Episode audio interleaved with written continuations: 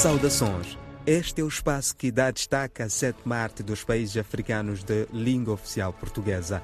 Eu sou José Gabriel e estou com Elion Guane na produção e sonorização. Vamos saber mais sobre a geração 80. Vamos a isso.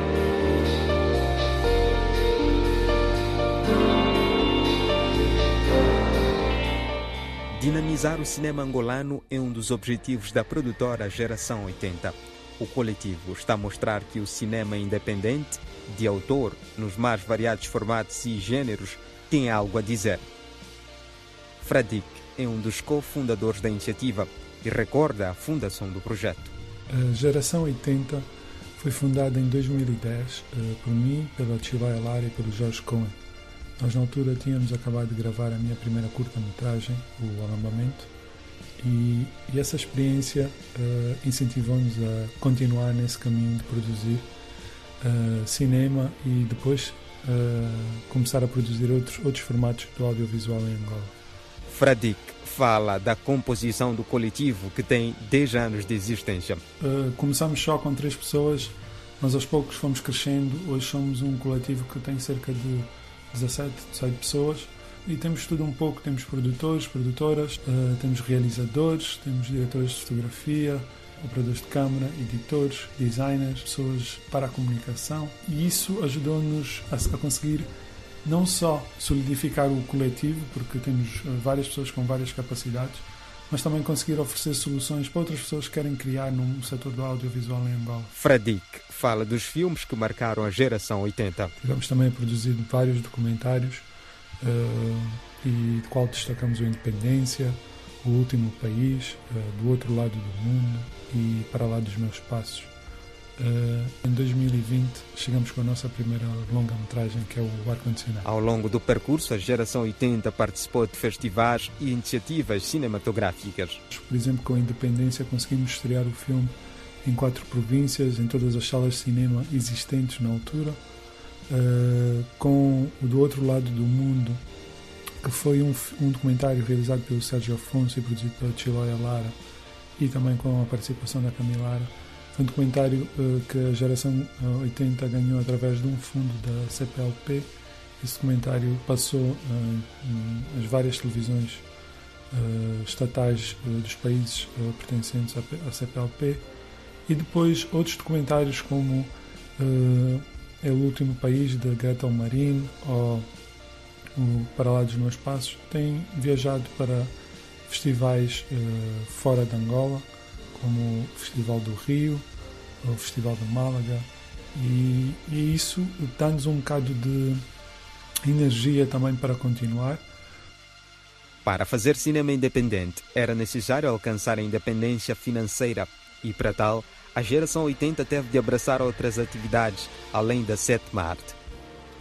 Então decidimos investir também no setor da publicidade, no setor de videoclipes, vídeos corporativos, e que na verdade isso deu-nos bases para conseguir agregar outras pessoas, uh, adquirir uh, equipamento e de certa forma construímos a nossa independência ao longo desses 10 anos para podermos hoje uh, de forma independente produzir os nossos filmes. A produtora privilegia o intercâmbio e tem parcerias firmadas para possibilitar a circulação de filmes angolanos além de fronteiras internacionais em Angola.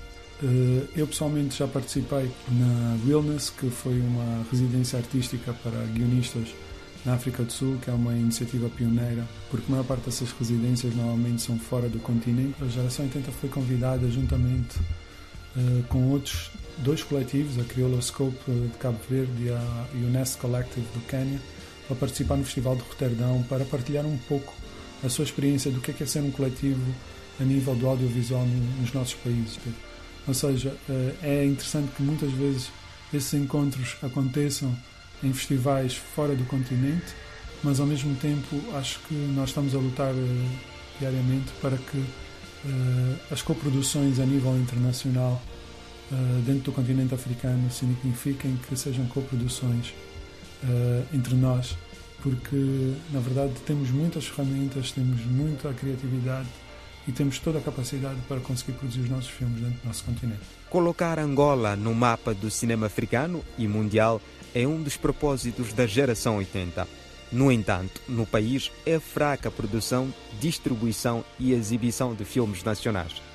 Para Fradique é necessário dar maior visibilidade ao cinema produzido em Angola e no continente africano no geral. É que hoje eu vou a uma sala de cinema em Angola e só consigo ver filmes americanos, vagamente às vezes uh, um filme europeu, mas na sua maioria americanos, e nunca consigo ver um filme africano nem um filme angolano. É muito raro isso acontecer.